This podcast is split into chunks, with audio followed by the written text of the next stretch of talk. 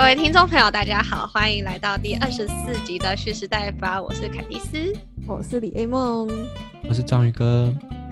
耶，我们今天要进入猫狗大战。他们没有要大战，是我们要大战别人。那讲到猫狗嘛，其实我这边有一个，嗯，算是经验谈的东西要跟大家说。我最近发现，好，我先不说我去哪一个协会当志工，反正，反正我，反正就是一个蛮多猫，他们会去救援一些可能受伤或是生病、天生就有残疾的猫，然后他们会救援之后有比较好转的话，会放在协会里面的一个房间里面，然后蛮多猫笼。哦，其实我在那边也做了快一年了吧。一直都没有发生什么事，直到前几天，我上网看了他们的评价，发现超烂。为什么你会突然上网看他们的评价？因为我突然，因为我那时候要给，就是那时候要给朋友那个资讯，我就去找那个网网那个 FB 的，他们的 FB 粉钻，然后就刚好看到那评价才两颗星，然后。就后来发现是因为前去年还是前年出了一件事情，他们是诶应该算是纠纷吧。好，那个纠纷简单来说就是有一个有一有一个人领养了一只猫，结果他因为自己太忙的关系，他想要把猫给别人养，但是那个给就可能会牵涉到赠与啊，或者是。就是契约上面的问题，然后哎，嗯，就是自工们觉得，自工们觉得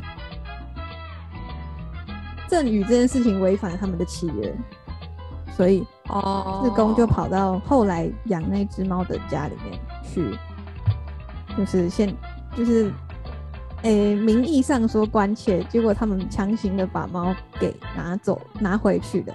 据当事人是这样子讲啊，但是没有人知道发生什么事嘛，好就当做是这样子一回事。然后，因为当事人也是就是想积极的想要去争取那只争取那只猫，就是希望能回来，因为他们觉得那只猫来我们这边其实也还不错啊，只是违反了一些可能有一些契约没有违反，没有没有遵守，对，嗯，我就觉得为什么要小题大做呢？可是后来，反正契约长什么样子我也不知道。然后他们到当初到底怎么定的，到底谁有问题也不知道。然后最后就有闹一些官司。然后因为当事人，当事人在社群网站上得到蛮多的，就是回响。对，得到蛮多的回响，大家都会支持当事人那边。然后其实志工那边也没有处理的很好，我觉得他们。也没有也没有很明白的说说明发生了什么事情，嗯，所以他们又有闹一些官司，然后就自从那件事情之后，他们的评价一直往下跌，就是大家都负评负评负评负评。哦，对，所以一直到最近，其实还是蛮多人会负评这个地方。嗯哼，但是我在那边做了一年多，我从来不知道这件事情。嗯，然后我也不觉得他们有，呃。我也不觉得他们有所有人都是这么的夸张，嗯嗯，就是像这个事件所说的这么夸张，对，就是有点像一面倒，说真的是烂地方，真的环境又差，然后然后人员又差之类的。我有跟你去过，所以我可以作证，其实它环境没有很差。对，可以可以说他们其实是因为资源不够，嗯，所以。人员管理能做的有限，对，能做的有限，然后，然后又牵扯到动物保护，动物这个议题就是一个，你要把一只一个生命这样子交给别人，一定是要有很多的规定嘛。嗯，那只要违反一点点，就会变成啊，你说这样也对，别人说这样子好像也是对的，就是一个完全没有答案的一个情况，就会很常发生。对，所以说到这种事情的话，就是。我们其实现在很常在外面听到，呃，领养生代替购买嘛，然后希望大家可以不要去，呃，购买动物。可是其实很多领养的机构，他们也是很需要、很需要大家的协助跟更多的关注的。对，因为我们的资源分配其实还是蛮不均匀。那很多机构虽然他们可能有心，但是心有余心有余而力不足，所以在执行上面可能有时候就会遇到一些限制。那我觉得就像我们前面很很多周讲到的一个概念，就是万贵干嘛一直偷笑？讲到很多，有我吗？对啊，你 我那偷笑。哦。就是我们可能看到一件事情，然后觉得它不公不义，然后不符合道德，但是它的背后可能是因为真的没有办法，我们没有那个资源，也没有那个金钱可以去 support 可能比较符合道德、比较公益的一些行为。对，所以呃，大家如果想要在呃，criticize 一件事情，或者是对一些事情提出咨询的时候，我觉得不妨可以先去了解一下，哎，这间机构或者是这些协会，他们在执行上面是不是遇到一些困难？其实很多农民啊，他们我们怎么又扯到农民？今天明明就是讲动物，那不管很多农民，他们其实也是相同的原理。对，没错。呃，最主要就是大家。不太会去理解到这些机构背后到底是什么运作，所以就不会认识到他们困境。嗯，对。然后，因为呃，社会资源其实不太会讲很多的呃。呃，就是资源分配不在他们身上，所以他们很长很多时候是要自己去竭力争取那些资源。然后，如果要去争取那些资源，就需要花非常多的人力跟时间去审公文啊，然后去批改啊，然后去跑那些流程。那这些流程其实都是要花费很大的成本的。对，那有些机构他们可能就真的没有那个成本可以去摊体的话，他就必须要走捷径，或者是就要舍近求远。既然讲到这个，我还想要提一个东西，也是跟收容所有关的。嗯，就是你们知道好几年前那个废除安乐死那一件事吧？嗯，对，就是在我我不知道是哪时候，反正就某一个时候，突然有人开始，呃，连忘记连署还是发生说，因为之前过去的流浪猫狗很多嘛，那那时候。因为其实猫野猫野狗的收容所的容量并不是那么大，所以基本上补回之后，过了十二天之后就会安乐死这样子。好像是那那时候好像是有一个负责安乐死的兽医师，还是就一个负责安乐死的人员，然后他因为呃工作的心理压力太大自杀这样子。嗯，然后因为这件事爆出来之后。大家就开始反对那个反对扑杀，嗯，然后这件事情之后被拍成了一个纪录片，叫做《十二夜》。十二夜，对，十二夜蛮推荐大家去看的。然后十二夜这个纪录片呢，它在去年的时候推出，哎，去年吗？对，去年，前年，去年，去年初吗？没有没有，去年中的时候。对，反正他们就在去年出了《十二夜二》，然后这个纪录片它主要是在讲说废除安乐死之后发生了什么问题。因为其实《十二夜》它的导演并不是他推出《十二夜》并不是想要呼吁大家说要废除安乐死，而是说要在这呃在安乐死的背后有更多议题要去探讨。但是没想到他发出了这一个纪录片之后，就直接废除安乐死了，反正。造成更多的问题，那这些都是在十二页二里面提到的，像是因为呃废死嘛，所以那个流浪狗收容的数量就暴增。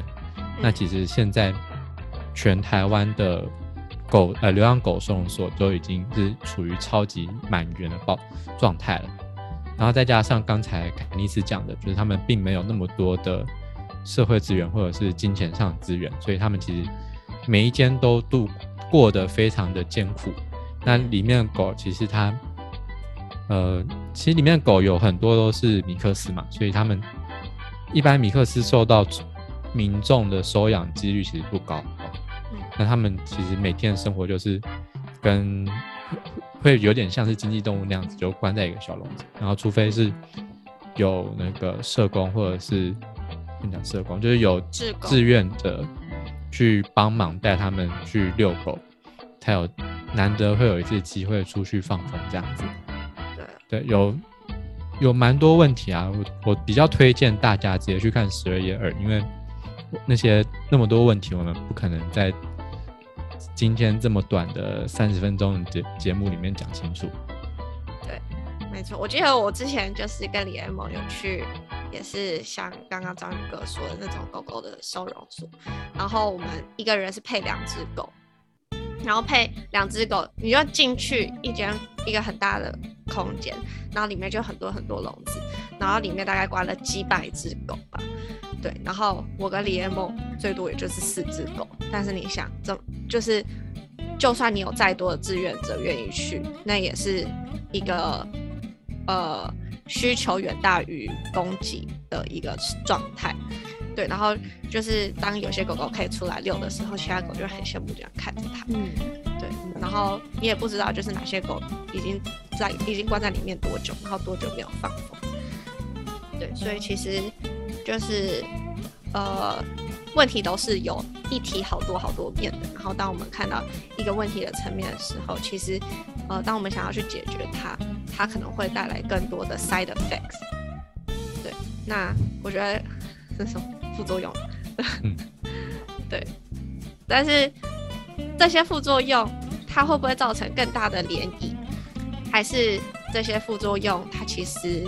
是可以去减缓一些我们原本以为的症状，这其实我们都是很难去知道的。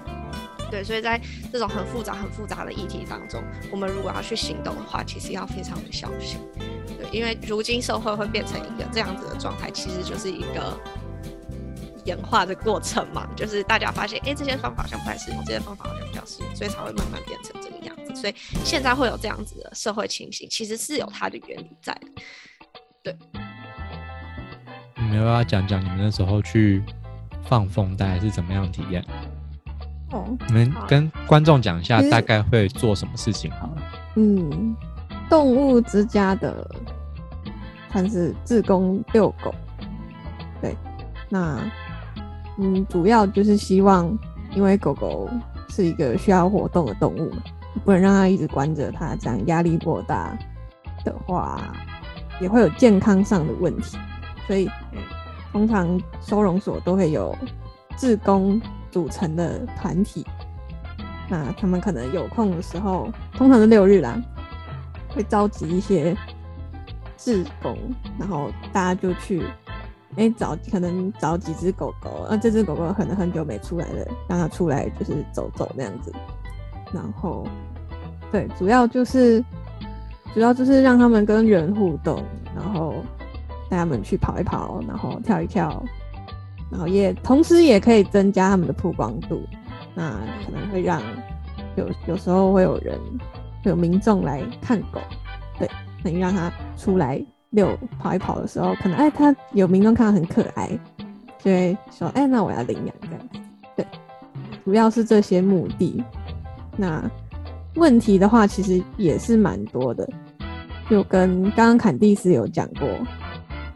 你即使招了一百个志工来，其实也不可能把所有的狗都遛一遍。第一个是因为地太小，因为我们收容所其实关了狗真的很多，但是地又小，所以这个太这么密集的情况下，你在你这光一个六日就要把所有狗都遛完，这是不太可能的事情，因为整个大乱，那狗可能就会跑掉之类的。对，所以其实我们其实他们招的就是一天去可以容纳容纳志工，其实也就是二十几个而已。对，啊，对，所以其实狗真的太多了，说实话真的是太多。我们通常就是把去去一个笼子啊，把狗牵出来，那你去去一次，所有的狗就叫一次；二十几个人去一次，所有的狗就叫二十几次这样。对，其实不管是对遛过的狗，还是没有遛过的狗来说，其实他们待在那边的心理情绪，我觉得真的是不太好。对，因为遛过的可能出来才想说，哎，怎么才一下下，会不高兴。然后没遛过，想说怎么没带过我，他也不高兴。对啊，但是其实我们能做的，我们也是，就是志工们也是已经尽力做这件事情。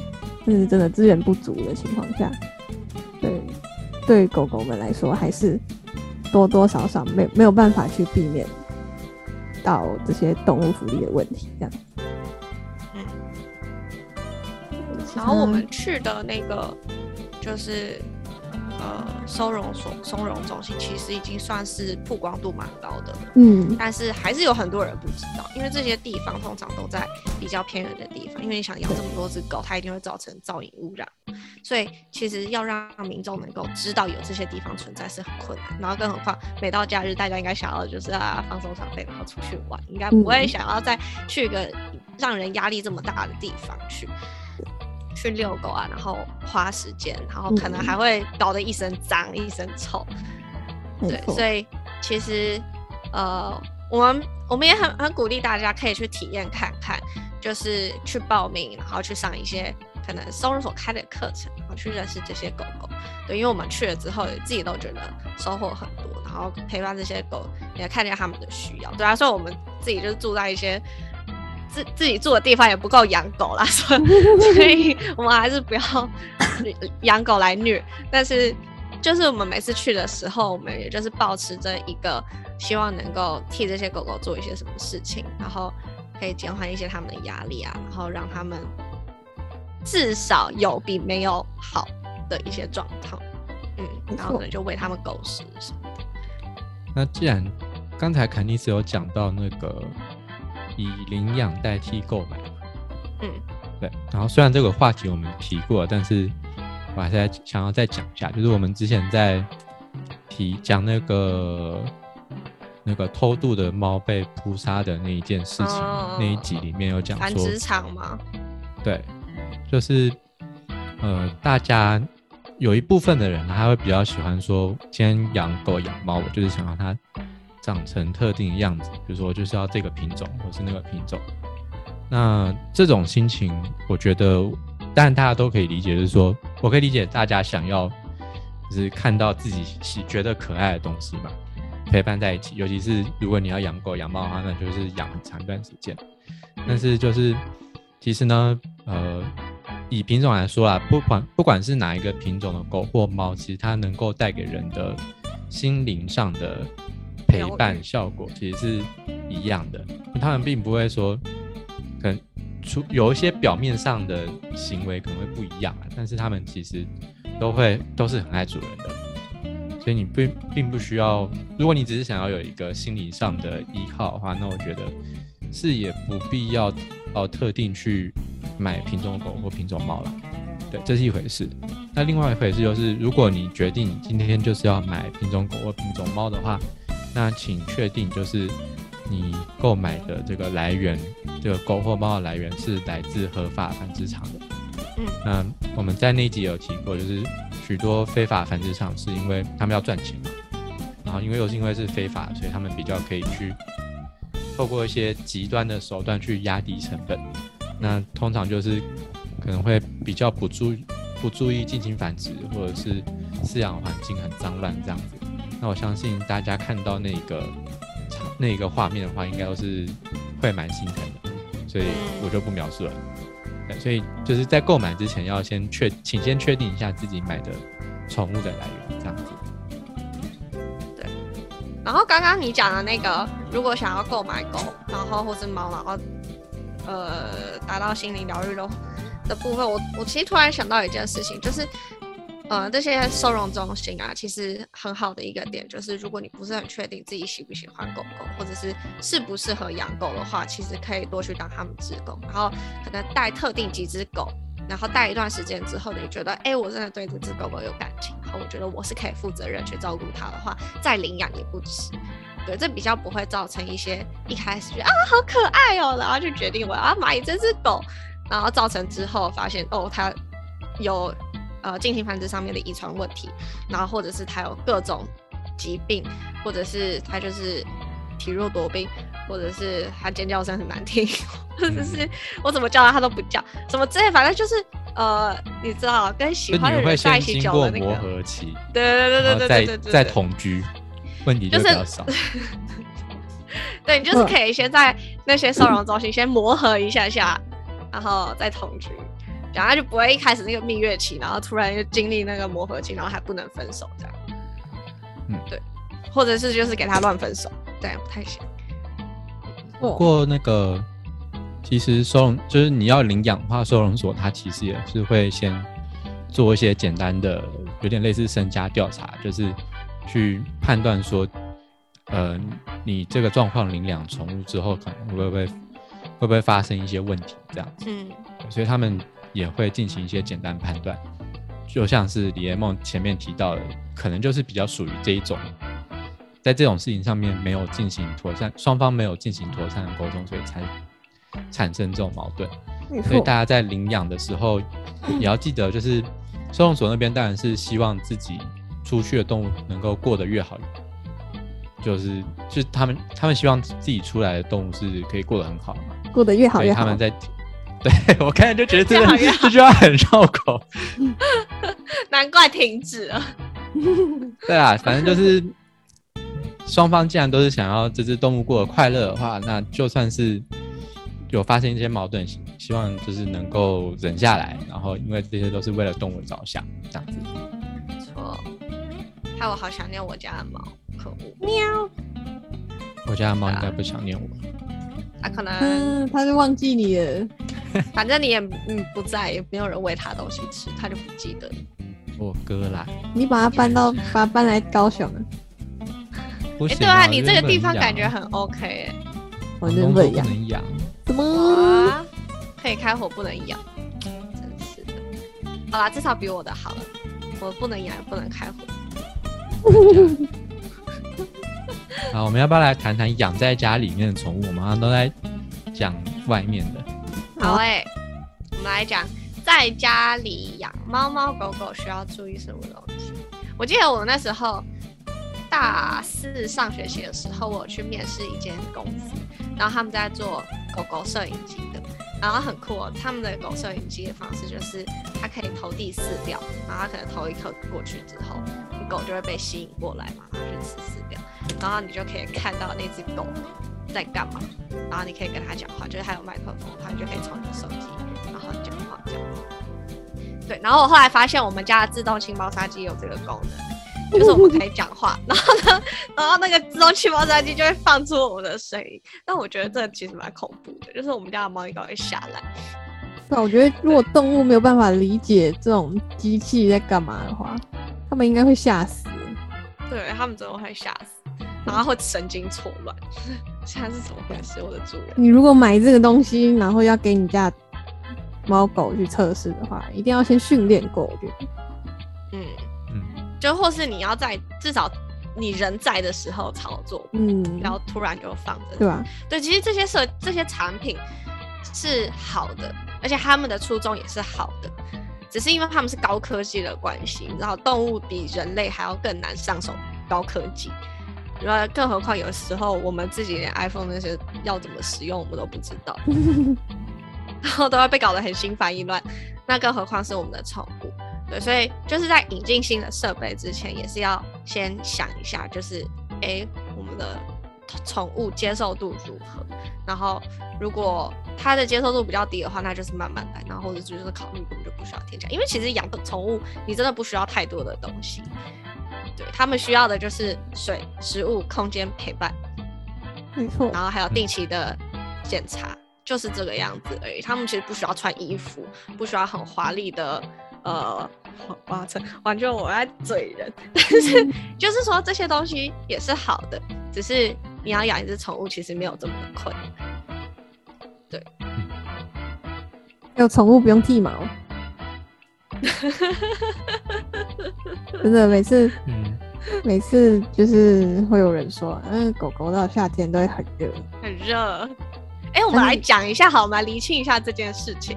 因为我发现很多人都还是会很认真的觉得，就是一定要帮狗剪，因为我们自己头发很长就会很热，所以就会用相同的想法去套在动物身上。嗯，但是其实呢，要来联盟解释一下。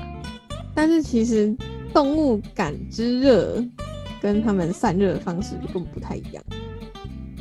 它们，嗯，好说狗好了，对吧？狗，我们人流汗是皮肤上，狗的流汗是在舌头上，所以它们其实，在皮肤。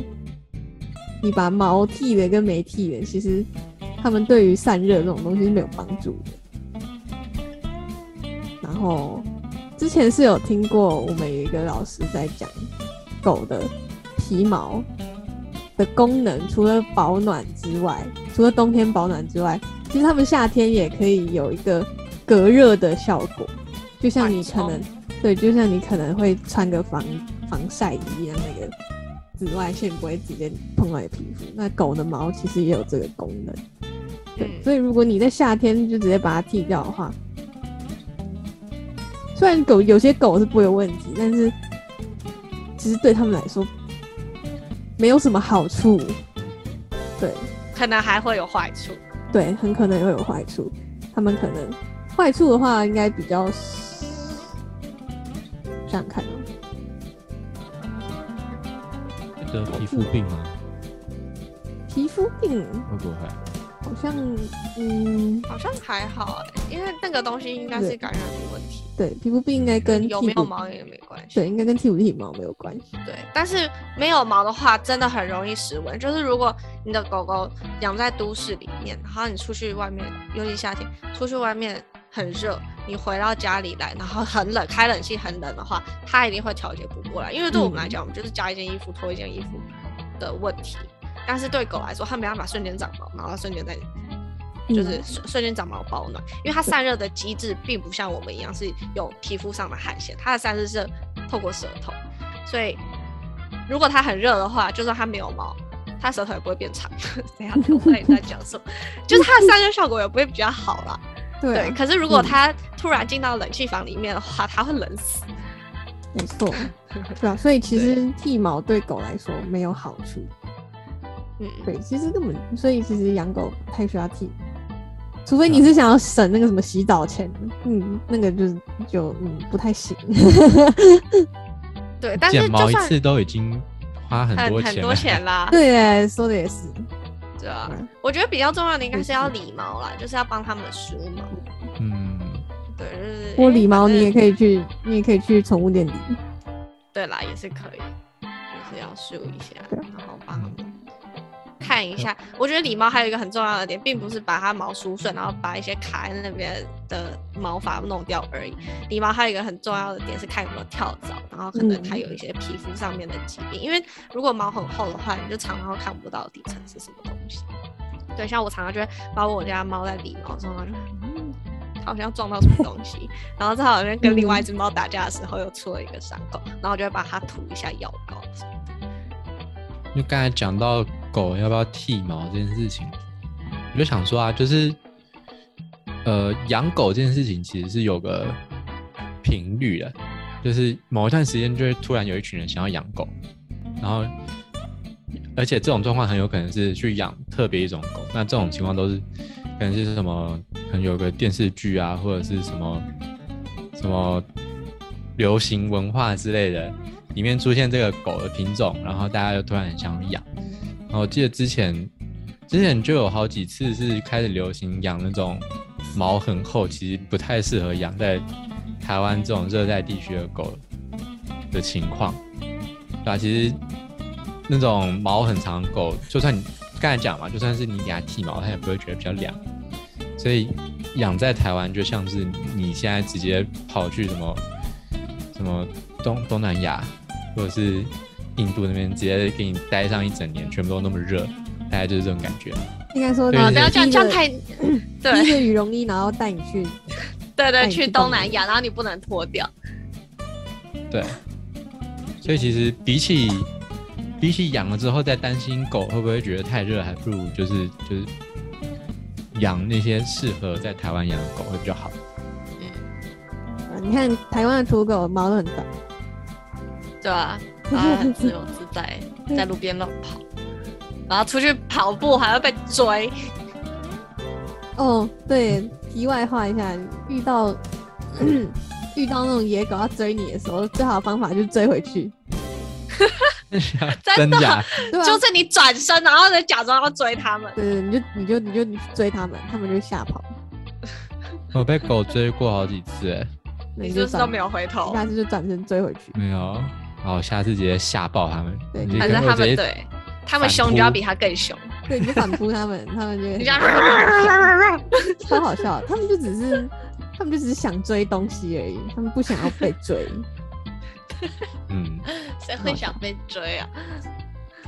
好，接下来，好，接下来我们要来讲讲怎么养猫咪。好猫怎么养猫？好，蒂斯坎。蒂斯坎傻笑。可是其实他今天叫外卖，然后打那个外送也打电话给我。因为我们的手机号码还是一直都是留，就我们一直用同一个同用同一个账号。然后那个，然后我我就外送员说啊在哪里啊？他就讲一个我不认识的地址，说不是啊，他就说啊你是那个蒂斯坎吗？我说谁是蒂斯坎啊？就已经都是英文名字哦。谁是蒂斯坎呢？他还要把那个第一个字往后移。笑死！This can，this can。啊，超好笑！第四坎，但是今天中午那个不好吃。怎么养猫？好，我得自首。其实我真的没有花百分之百的心力在那两只猫身上。但是呢，我真的觉得，就是这件事情让我觉得，其实要照顾一件宠物，然后让他们参与你的生活，一点都不困难。对，然后因为他们两只都是米克斯，然后也都是从就是。一个是领养来的，另外一个是朋友送的。对，反正我们也就是该做的有做，然后疫啊疫苗一定要打。就是一开始，因为我记得领养的时候应该是我高二高三的时候嘛，我那时候很长不在家，所以他们一刚开始在我们家的时候，我基本上跟这两只猫是没有什么太多的交集。但是因为小猫它们出来的时候是没有免疫力的。然后现在外面的病毒又这么恐怖，所以一定一定一定要打疫苗，然后一定要跟着他们的时间去打，就是可能有他们好像总共要打三次，然后第一次就是领养的时候要打，然后第二个就是打完第一季之后的可能再隔第二。可能隔六个月，然后再打第二剂，什么之类，反正他们会跟你讲一个时间，然后一定要去这样打，不然的话就会衍生出后面很多后续问题。像我们家有一只猫，它后来牙齿被拔了八颗，就是因为它的免疫力过低，所以当它牙周病感染的时候，它就完全没有办法，就是自己有复原的能力，所以到最后就是牙龈整个就是溃烂，然后牙齿就。烂掉，所以就只好拔牙。然后看了就很心痛，虽然猫的牙齿很多了，但是你还是拔了八颗牙，你知道吗？而且到最后那个医疗费其实比一开始的疫苗钱还要贵非常多。然后另外一只也是，呃，除了疫苗以外，还有另外一个东西叫做驱虫药，就是因为他们会有寄生虫，然后就是现在都很方便，现在就是点一些药在他们的呃皮肤上面。就可以达到驱虫的效果，但是它也是要你就是要记得每天要给个两次药，然后要定期的回诊。如果没有的话呢，就会像我们家那只猫，你看猫其实好像问题也蛮多的。它后来就是有寄生虫的问题，然后呃，然后就开始掉毛，就是有会区块，然后就没有毛，不知名的没有毛。对，然后其实。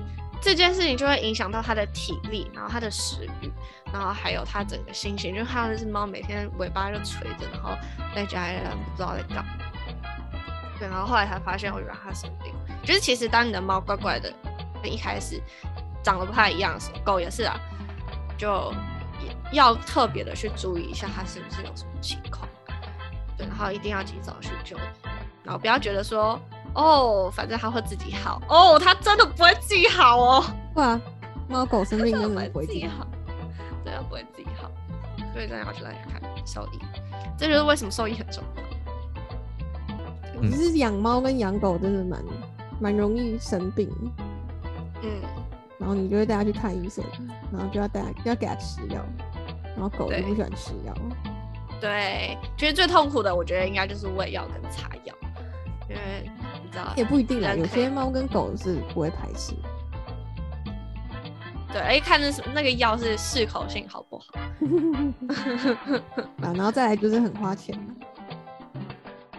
对啊，就是一开始的预防步骤一定要做好了，就像大家一样啊，防疫的话，到时候如果得病的话，反而要花更大的代价去治病。好，那反正我们的宠物呢，我们下个礼拜要进入到。呃，宠物店篇，然后可能还会再补充一些其他的宠物、妹妹嘎嘎动物福祉相关的东西。然后因为宠物就是跟我们最贴近的，所以我们花比较多的篇幅在阐述。那希望这一集大家有收获啦！喜欢的话记得帮我们订阅、按赞、分享、留言，然后追踪我们的粉钻。大家拜拜，拜拜。